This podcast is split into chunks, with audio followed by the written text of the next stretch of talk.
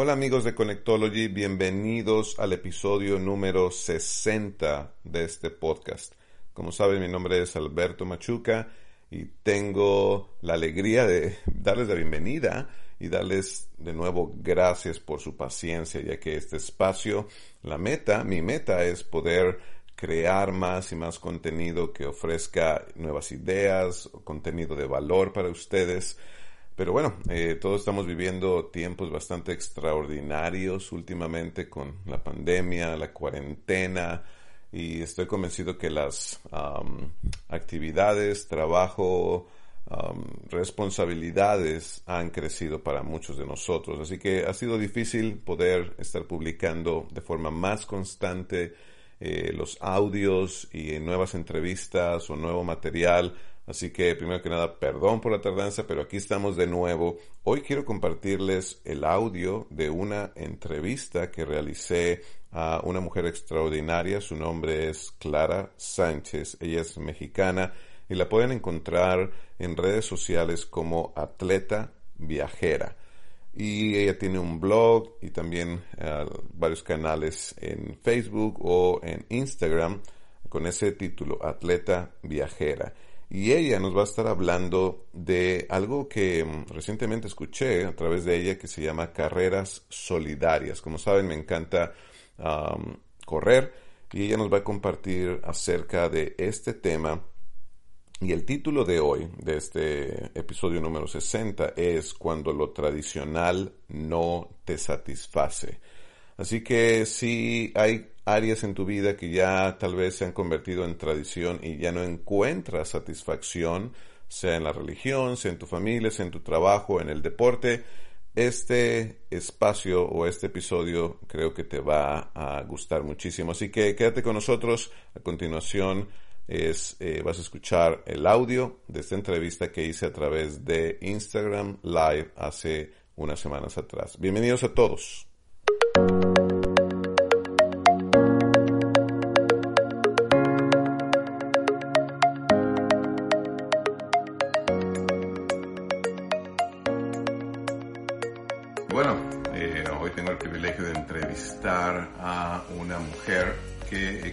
A través de Instagram, a través de las redes sociales, y su nombre es Clara Sánchez. Y bueno, como saben, a mí me encanta correr, correr maratones. Hoy vamos a hablar de ah, exactamente de ser atletas, de romper ah, paradigmas, de hacer cambios en nuestra vida, de reinventarnos. Y por eso he invitado a Clara Sánchez. Ella es la escritora de un blog que se titula Atleta Viajera y ella nos va a estar hablando de varias de sus experiencias corriendo maratones que no son ah, a veces muy conocidos. Y bueno, por ejemplo, yo tuve el año pasado la oportunidad de correr el maratón de mm, Berlín y ese es mi quinto maratón que, pude correr. Ah, aquí en Boston tengo un grupo de amigos que le hemos llamado al grupo de corredores este, um, Latin Tribe o Tribe Runners. Y bueno, todos los sábados, antes de que comenzara toda esta uh, pandemia, comenzamos a correr. Pero bueno, aquí tengo ya a Clara. Y Así que bienvenidos a todos, avísenos de dónde nos están visitando. Saludos Miguelito desde Puebla. Hola, Clara. Desde México, la Ciudad de México. De México. Bienvenida, ¿cómo estás? Bien, bien, pero te interrumpí porque estabas contando esa parte de tu historia de corredor. Sí, no, gracias. Este, sí, estaba platicando ahí un poquito de cómo ah, ya hace, creo que seis años comencé a correr acá. Eh, yo tengo ocho años viviendo aquí en Boston y, bueno, conocí a un amigo que él es salvadoreño. Este, he corrido, no sé, decenas de veces el maratón de Boston y prácticamente por todo el mundo. Ah, este año iba a su último maratón, que es el, el bueno, no su último, sino el, los medios, que son los seis como más reconocidos o más importantes maratones.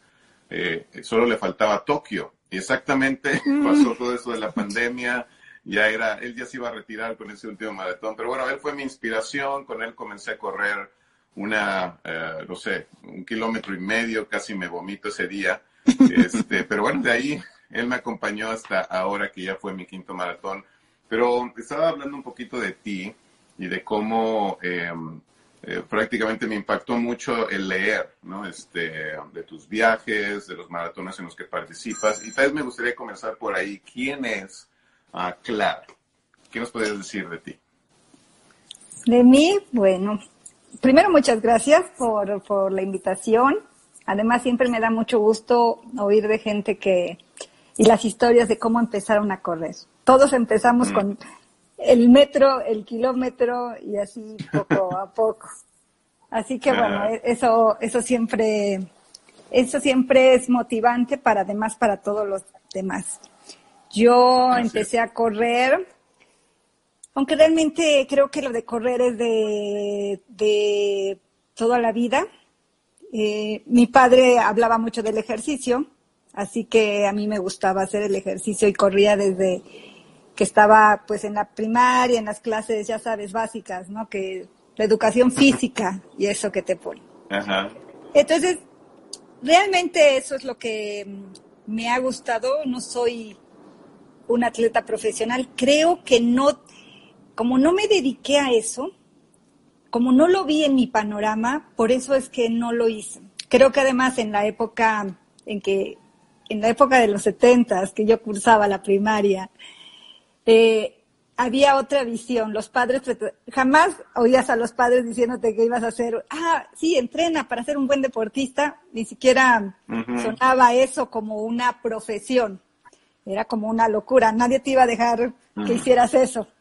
Entonces, bueno, pues seguramente fue, fue pasando y esto que no hice mi profesión solamente es un hobby, resulta que ahora es como mi modo de, mi modo de vivir la vida, pues la, el, la, la forma en que me ha gustado eh, llevar la vida, eh, corriendo. Y, por ejemplo, tú participas, me, me, estaba leyendo tu, tu blog y eh, obviamente para aquellos que nos gusta correr, ¿no? que, que, nos gustan los maratones o 5 kilómetros, 10 kilómetros, pero especialmente los maratones. Um, yo siempre he tenido en mi mente los medios, ¿no? como, como mencionaba hace un momento. Este, corrí Chicago la primera vez, Nueva York, ahora Berlín eh, el año pasado. Pero yo no había escuchado del maratón, por ejemplo, del Sahara o el maratón del Everest, que son, son terrenos completamente inexplorados ¿no? y que no se hablan tanto. ¿cómo, ¿Cómo llegaste ahí? Tú has corrido estos dos maratones. ¿Nos podrías contar un poco tus vivencias y por qué eh, participar en estos maratones? Bueno, ¿cómo llegué ahí? Exactamente no sé cómo llegué ahí, pero lo que, lo que sí sé es que en algún momento ya no me llenaba el participar en las carreras em, tradicionales de domingos. No estoy diciendo que estén mal ni nada por el estilo, pero uno busca una, una motivación un poco como algo más. Quería Claro que quería seguir entrenando, participando, eh, eh, entrenando para mí, es decir, exigiéndome, pues, pero también quería eh, estar en, participando en, una, en carreras que yo pudiera obtener algo y dejar algo. Mm. ¿Qué, ¿Qué, pasa con este tipo de maratones? Normalmente lo que yo corro son en maratones que tienen cierta causa, carreras solidarias. Por eso es que el Everest vino, vino a, se topó conmigo, o que estar en África también se topó conmigo. Solamente que estas, estas carreras, este tipo de carreras no son tan promocionadas. Yo supongo que eh, en, el argot eh, comercial, pues no generan tantos rendimientos. Además es cierto que no se podría desplazar, no vas a oír de una carrera en el Everest con 10.000 participantes, por supuesto. La gente considera, eh, para empezar, que a lo mejor no está capacitado o que implican un riesgo eh, mayor. Lo que me di cuenta cuando estaba planeando el viaje al Everest, por supuesto que pensaba y entrenaba y decía, bueno, a ver qué tal me va y, y le sufría y los pensamientos venían. Yo solamente me encargaba de, de entrenar en altura y leer mucho, leer mucho acerca de lo que podía encontrarme. Por eso cuando fui allá, casi, casi todo lo que me encontré ya lo había visto, lo había leído, solamente tenía ya, ahora sí que en la práctica. Y después de regresar de, de Nepal, un poco, ¿has sentido esa parte? ¿Has oído eso que dice que después de que corres un maratón, bueno, ya puedes hacer lo que quieras en la vida? Eh, algo, algo, así, algo así hay una frase, bueno, eh, después de regresar de Nepal, pensé que ya podía hacer lo que, lo que me podía enfrentar a cualquier reto. No era por el asunto del maratón, era por el asunto de a dónde te llevan eh, probarte en el maratón. Es decir, todo ese camino recorrido para llegar al campo base, convivir con la gente. Eh, aproximadamente eh, te toma, en este, en el maratón te tomas como unos 13 días, 13, 14 días para subir hasta el campo base porque vas aclimatándote, vas a, un paso, realmente son 115 kilómetros, que no podrían ser muchos, pero había días que recorríamos 5 eh, kilómetros y nos tardábamos en esos 5 kilómetros unas 8 horas. Entonces era un montón de tiempo, por eso es que no puedes ir tan rápido. Considerando que esos 110 kilómetros, cuando bajamos, los bajas de un solo jalón, los 42 kilómetros en el, en el maratón. Entonces, pues realmente creo que lo que nos hace falta muchas veces es probarnos con algo para, como la comida, ah, esto no me gusta, bueno, la voy a probar y, ah, resulta que no fue tan malo. Así, así me pasó a mí. Finalmente me probé en el, en el maratón de Nepal, en el de Everest, y mm, creo que vi que era factible hacer cualquier otra cosa. Porque las incomodidades o las carencias, ya me di cuenta que son iguales en cualquier lado. En cualquier lado son iguales, solamente cambian eh, pues la gente o el lugar, eh, la geografía en donde estás. Nada más. Entonces... ¿Y, qué, te, dejó como persona estar allá en, el Everest, convivir con las... Porque también convives, ¿no? Me has contado que convives con las comunidades, conoces su forma de vivir. ¿Qué sientes que te dejó esa experiencia? Bueno, creo que finalmente em, te cambia un, mucho la vida. Si así lo deseas, claro, puedes regresar contar tu aventura y ya, no pasó nada. Mm. Pero como finalmente yo eso es lo que he estado pretendiendo, correr carreras que me, que me dejen algo más que no sean los kilómetros, pues obviamente también trato de absorber eso. Convivir con, convivir con gente que vive de, con muchísimas carencias. Los Sherpas, que son tan sonados y, hablados en, todo el mundo de, sobre su trabajo, sobre cómo viven, sobre sus capacidades. Y ahí los tienes, estás viéndolos, ¿no? De frente, viéndolos como, en efecto, se cargan 100 kilos en la espalda. Y, ya no es solamente un, un, eh, un, eh, un concepto leído, ¿no? En un libro ya lo vives. Entonces, bueno, todas esas cosas eh, te hacen ir cambiando. Empiezas a ver que de repente eh, tenemos un montón de cosas que no necesitamos para vivir. Mm. Y eso es lo que a mí me pasa. Yo, a, mí me hablan de ir a alguna carrera en donde, oye, pero no hay, no te puedes bañar en dos semanas. Bueno, mm. pues está bien, no pasa nada, no me baño en dos semanas creo que eso es lo que pasa, que me adapto un poco. Y cuéntanos, cuéntanos un poco de, ti en el sentido de, ¿eres, eres casada, eres soltera? ¿A qué te dedicas? Ah, para entender un poco cómo le haces para correr, por ejemplo, en, África o en Nepal. Ah, y si un día a alguien que nos está escuchando le gustaría lograr algo así, lo ve como no, pues solo los millonarios podrían hacer algo. Cuéntanos un poco de ti, ¿cómo logras esto? Pues no, no, no es para millonarios. Realmente creo que cuando quieres algo, realmente le buscas eh, eh, los medios. Yo sé que esto suena un poco trillado y que mucha gente podría pensar, eh, sí, sí, hay que luchar por el sueño, lo alcanzas. No, hay, no es solamente eso. Tienes que sentarte y planearlo y planear qué es lo que vas a hacer. Eh, yo hace, yo en el 2017, hace tres años, cumplí 50 años y um, quise darle un giro realmente a, a mi vida.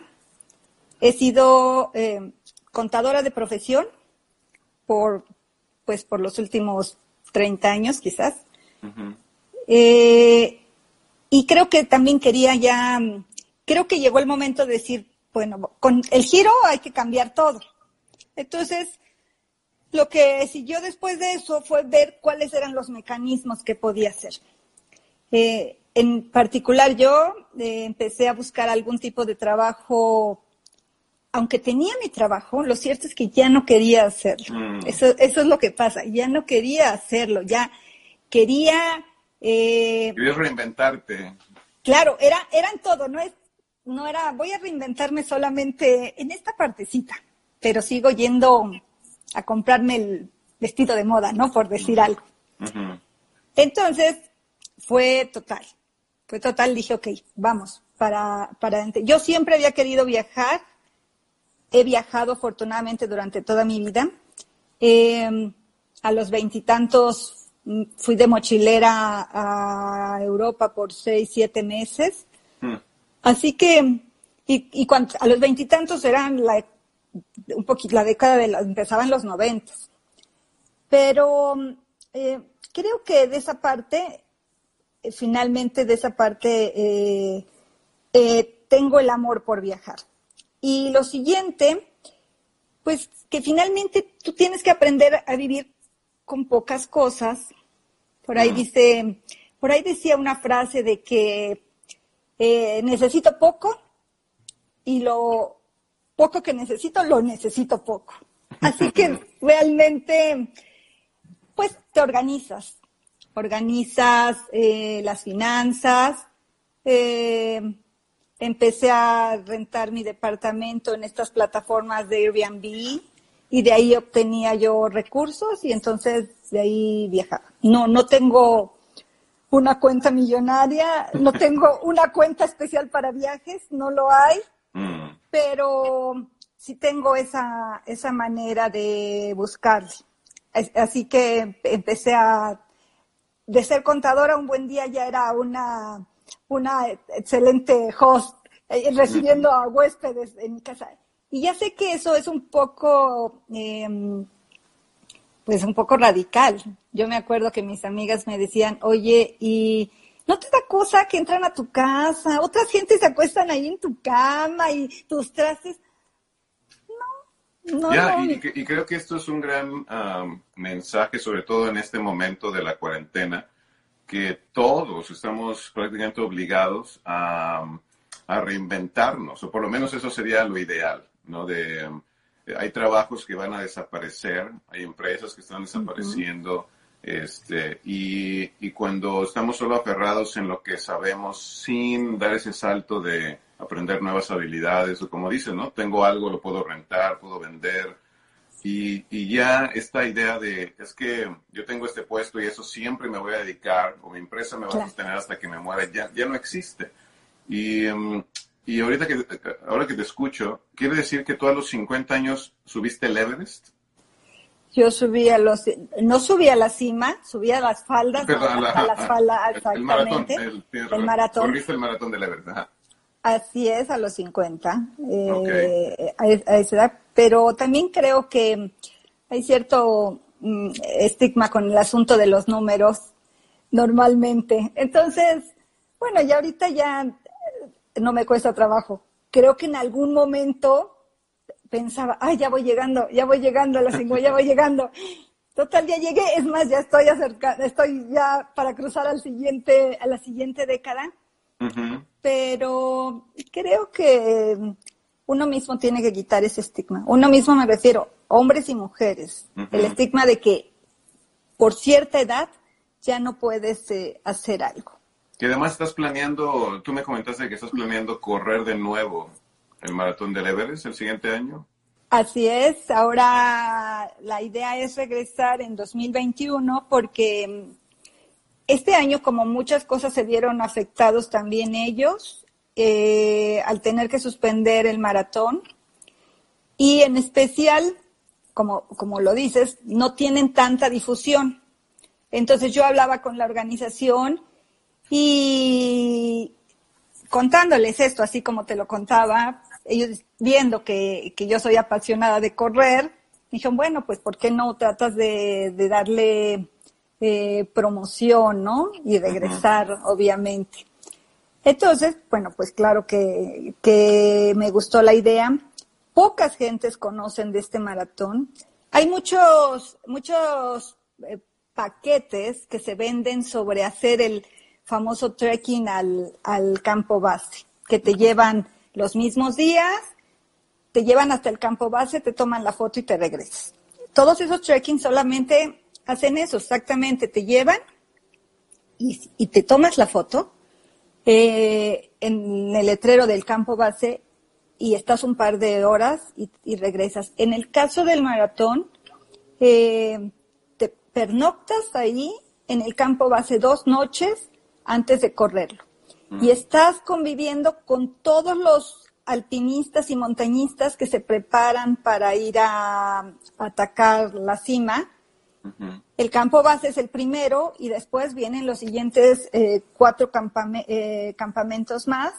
La gente que va hacia la cima, estará todavía un mes más, dos meses más, subiendo a cada campamento. Pero es una gran experiencia quedarte ahí en el, en el campo. Yo lo veía así, realmente es un Si yo lo hubiera considerado antes, a lo mejor habría, alguna vez habría, me habría puesto en la cabeza la cima. Ahora no sé, estaba yo ahí, pero no lo sé. Todavía uno nunca sabe las cosas que pasarán en el futuro.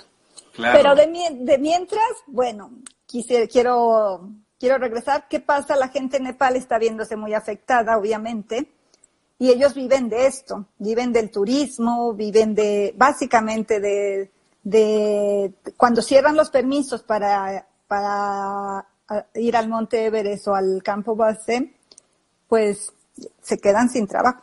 Sufren igual que, que como todos estamos en, con su mayor o menor grado sufriendo un poco de, las consecuencias de, la pandemia. claro, claro. Y, cuéntanos ahora un poco del maratón de Sahara. ¿En qué consiste? ¿Cuánto tiempo? La gente que le interesaría participar. ¿Qué, qué, experiencia nos podrías compartir de, de ese maratón? El maratón del Sahara, bueno, fue una buena experiencia. El asunto es que después ya no sé, siempre digo que esta es la mejor, la mejor y la mejor. pero creo que esa es la parte enriquecedora. Siempre puedes encontrar algo, algo más y siempre le vas a encontrar cualidades eh, y cosas buenas a cada uno. El maratón del Sahara eh, se corre en los campos de refugiados que se encuentran en Argelia, en una ciudad que se llama Tinduf. Yo supe de este de este maratón hace un par de años.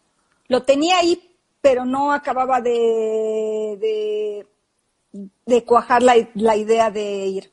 Finalmente, en febrero de este año accedí a ir.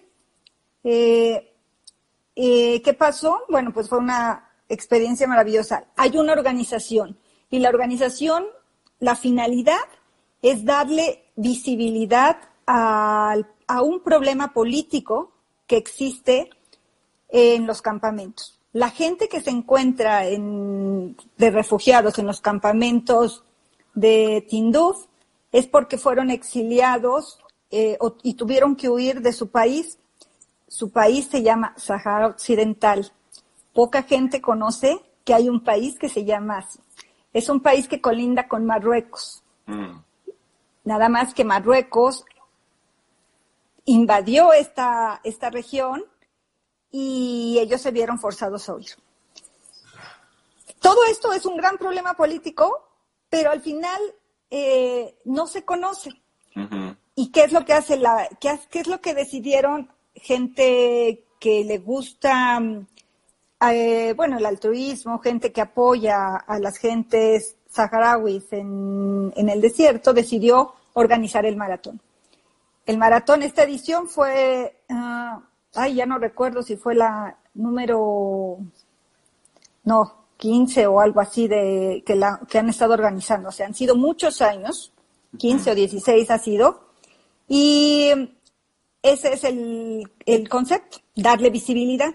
Entonces, claro, yo llegué, nos recibieron y vas directo a tu Jaima con, con, una familia eh, musulmana que te recibe y estás mm. una semana con ellos conviviendo, viviendo como ellos viven, viendo sus carencias y lo que ellos piden simplemente es que tú regreses, salgas al mundo y hables de ese problema. Nada más. Entonces, bueno, uno se va sorprendiendo de, de, de esas cosas que la gente no conoce. Todo el mundo me puede hablar de los seis principales maratones del mundo, porque son muy conocidos. Pero porque la mercadotecnia está ahí. No es mala, no es mala la mercadotecnia, está bien. Pero creo que hay otras cosas más que uno puede, en donde uno puede encontrar eh, inspiración también. Y en esos lugares, eh, obviamente son, son eh, bastante extremos en, todos los sentidos, ¿no? Ir al campo base del Everest o ir al desierto en África. Y aunque creo que vivimos en una época donde ya no hay duda, ¿no? Que las mujeres pueden acceder y hacer ¿no? todo lo que quieran y que cada persona, independientemente de su género, puede liberar su potencial, pero creo que aún y hablo como mexicano, todavía hay como este de, ah, pero eres mujer, ¿no? Va, sola, no, no es peligroso. Este, que, ¿Has escuchado algo así? ¿Te han comentado algo así? Eh, ¿O has experimentado eh, estas ideas? Sí, bueno, las experimenté y por supuesto muy al principio y muy cerca porque la familia obviamente tiende a, tiende a decir esas cosas. Eh, mi madre, que es una mujer muy fuerte, también de 85 años, hoy está muy, eh, muy hecha a la idea. Hoy ya no dice absolutamente nada. Hoy, hoy puedo decir que voy a correr al lugar más remoto y ya, simplemente, bueno, que bien, cuídate y eso.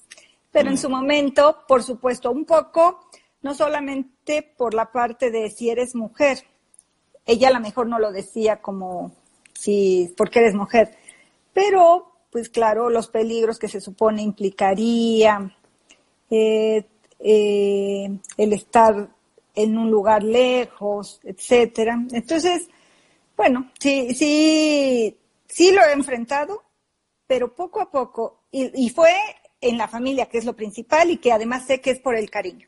Pero después, bueno, ya se ha ido suavizando eso. Hoy en día realmente no, hay muchas mujeres viajando solas, eh, a lo largo de todo el, del, todo el mundo. Sí es cierto que hay cosas que pasan todavía, desgraciadamente, pero como en todos lados pasan cosas. Claro. Entonces, eh, uno no puede quedarse eh, sometido por el miedo. Básicamente es por el miedo, porque entonces uno se paraliza. Claro, no, tienes toda la razón. Y me gustaría que nos contaras un poco de en tu blog acerca de eh, los tarahumaras, ¿no? Esta, esta comunidad eh, en México que es bastante conocida por sus ultra maratonistas, ¿no? Eh, conocemos, me parece que en Netflix hay un mini documental de una, chica tarahumara y, cómo corren con sus uh, chanclitas de plástico, ¿no? Y, aunque les regalen los mejores tenis, no los usa, no los usaría. Eh, tú estuviste allí, cuéntanos un poco de, cómo, uh, cómo fue para ti conocerlos. Pues estaba asombrada también de ver sus características. Realmente eh, formó ir a ir a la, a la región formó parte de esto mismo, ¿no? No es solamente que yo quiera viajar eh, al extranjero, que busque otros países, también aquí lo hay, por supuesto ellos son los corredores de ultradistancia y, y, de, y con mucha fortaleza. Creo que tiene que ver su cultura. Creo además que esa fortaleza es porque no es como una competición, es mm. como su, es como su forma de meditación de, de, vida. Luego he leído algún libro acerca de, bueno, se han escrito libros acerca de, de ellos y de, de, esas cualidades y capacidades que tienen. Y mm, bueno, yo creo que todos están tratando de descubrir cuál es el secreto. Lo cierto es que ellos no han destacado como tal en competencias porque tampoco es su interés.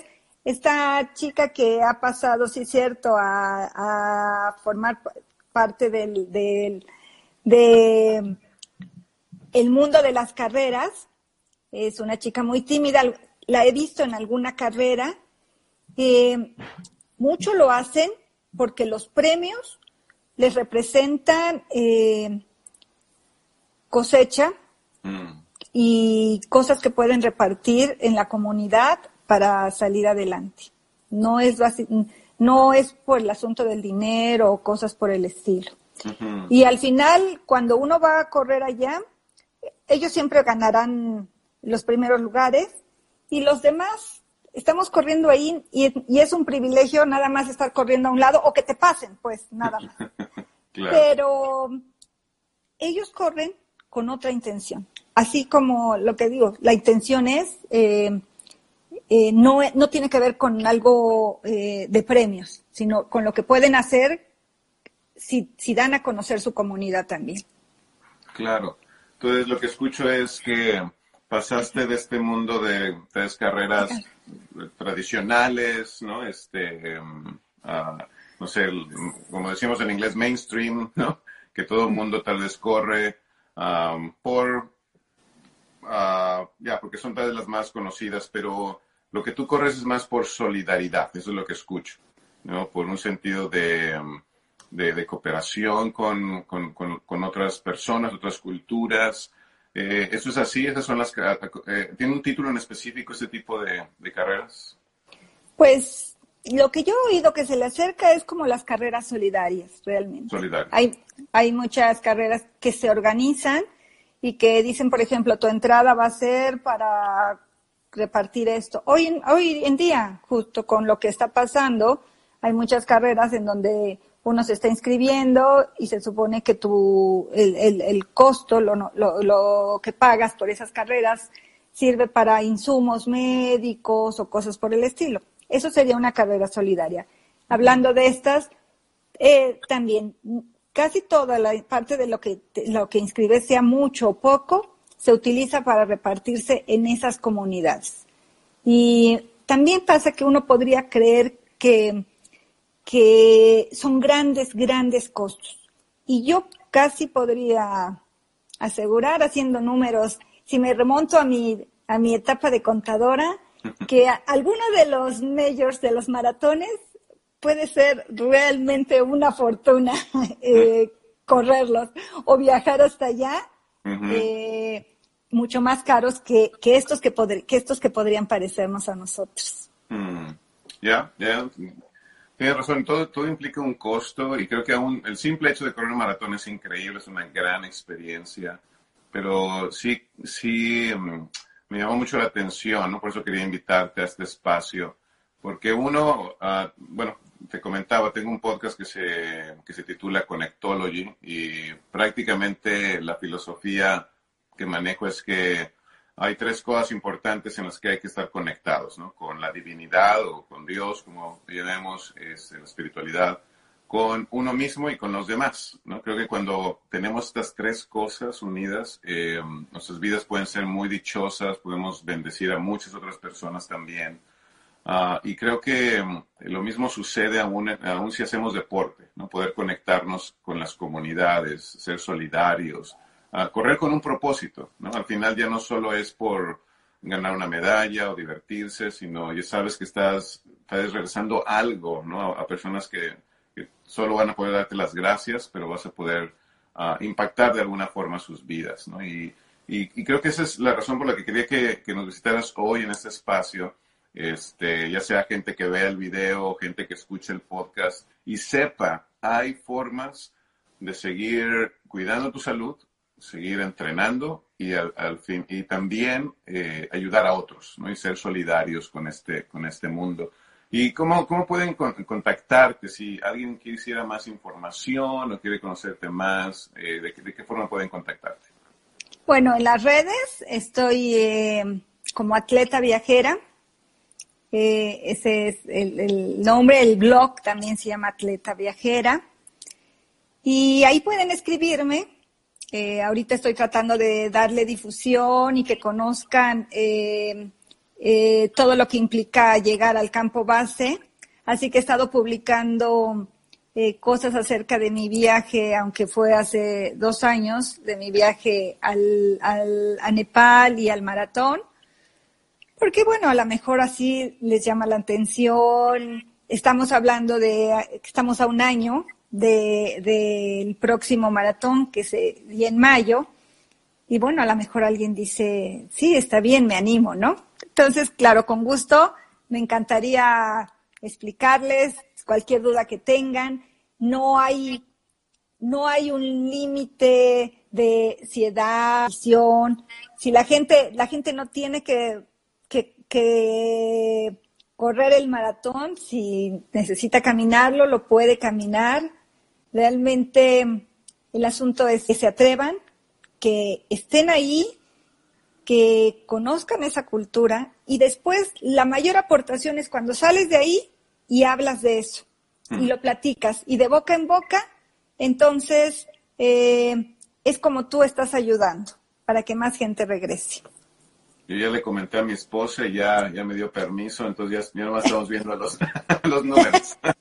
bueno, ah, eso es lo principal. es algo de lo que quiero experimentar, si, si Dios lo permite. Y, y nada, me gustaría tal vez antes de cerrar, que tú, tú, eres la primera mujer invitada a este espacio, hasta ahora he tenido eh, hombres. Este, no me digas. Sí, así que gracias por aceptar la invitación. Y bueno, hablamos de muchos temas, cada, cada uno es de acuerdo a su propia pasión, ¿no? Este, he tenido amigos que, que hablan de Um, hay, un amigo que se llama Alex Gallardo y él, tiene un, él es chileno, tiene un podcast que se llama Reset y habla toda esta reinvención por lo que estamos viviendo. Eh, pero obviamente él, se dedica a, pues, a, dar entrenamiento a empresas, eh, es speaker internacional, y, pero creo que tú, algo que agradezco es que tú traigas el otro lado de reinventarte, no, no solo en organizaciones este, o, grandes eh, organizaciones um, que mueven tal vez mucho dinero, pero a nivel personal también. ¿no? Creo que eso es algo de lo que he querido que todos nuestros invitados nos compartan. ¿Qué nos podrías decir, por último, acerca de esta reinvención personal? Uh, y, qué, y, qué puede decir a nuestras amigas ¿no? que, que van a, que van a eh, escuchar este, este espacio, este podcast? Creo que el asunto de reinventarte es algo continuo. Si lo viéramos en las empresas, es como la mejora continua que siempre están tratando de aplicar. Creo que es lo mismo para las personas. Eh, a veces tenemos planes definidos y asumimos que los planes van a ser así, el trabajo o la pareja o los hijos, etcétera pero normalmente no siempre es así. Entonces, uno tendría que estar abierto a poder tener un nuevo plan, sobre todo en las mujeres. Hablando ahorita que hablo como mujer, creo que quizás eh, es donde más se les, se les dificulta o nos atoramos cuando decimos, eh, ¿qué vamos a hacer los siguientes años? No tenemos como un plan. Nuestro plan cuando estamos casados Em, pues es un plan que viene en pareja y nunca se nos ocurre pensar qué pasa si ya no estamos en pareja. Eh, cuando tenemos hijos, no pensamos más allá de eso. Entonces, creo que la reinvención que tiene que hacerse todo el tiempo con uno mismo y que ahorita además es una buena época hablando de lo que está pasando y, y de que vamos a salir como se dice, vamos a salir de aquí realmente pero no queremos regresar a la normalidad. Es más, no es que no querramos, no podemos regresar a la normalidad. Necesitamos una reinvención de lo que queremos. Hemos tenido oportunidad de vivir, eh, pues, con esta cosa de, de, vivir en nuestras casas, carentes de, de ciertas cosas que se supone nosotros necesitábamos, ¿no? Las salidas, los cines, las comidas, los muchas cosas, y no necesariamente es así. A mí me da mucha pena esto que está pasando con la pandemia, pero también creo que es una buena oportunidad de esto que te digo. Y parte de lo que agradezco de mis viajes es que me ha sido muy fácil y llevadero eh, esta, esta cosa, porque al final eh, seguimos siendo privilegiados. Tenemos un techo y tenemos, eh, la, estamos en nuestras casas hay mucha gente que obviamente no, no tiene esto. Entonces, creo que uno tiene que reinventarse todo, realmente. Y espero que las mujeres, por supuesto, lo hagan. No Ya, y, me encanta, gracias, gracias por comentarlo. Eh, tú eres un gran ejemplo. Eh, y, es verdad, este, a veces tenemos esta cultura de, de miedo, de le preguntaré su edad porque es mujer, ¿no? Este, no será algo ofensivo, pero que puedas hablar abiertamente, que esa es mi edad, esta edad, corrí este maratón y, me sigo reinventando, ¿no? Así que aquí nos dejan algunos, eh, Raimundo dice, cierto, me quedo con tu frase, no debemos quedarnos con la normalidad. Y bueno, también si alguien tiene preguntas para nuestra invitada de hoy, pueden hacerlo. Eh, aquí Kelly, Kelly es una amiga, con ella corremos, hemos corrido maratón, efectivamente tenemos que intentarlo para saber si nos gusta o no, si somos buenos en eso. Es cierto. Bueno, saludos Kelly y saludos de República Dominicana. Así que si tienen una pregunta para nuestra eh, amiga Clara, pueden hacerla o escribirle eh, en Atleta Viajera, ¿verdad? Es tu... El blog. Que te encuentras en las redes. Perfecto. Entonces, no, una, Clara, una vez más, gracias. Gracias por tu, presencia. Vamos a estar en contacto. Espero que uh, ya poder confirmar todo para ese, ese maratón y que más amigos quieran, quieran unirse este año en Nepal. Claro que sí, me encantará. Muchísimas gracias por tu espacio eh, y encantada de, de platicar contigo. Gracias, Clara. Bendiciones. Nos vemos. Gracias. Hasta luego.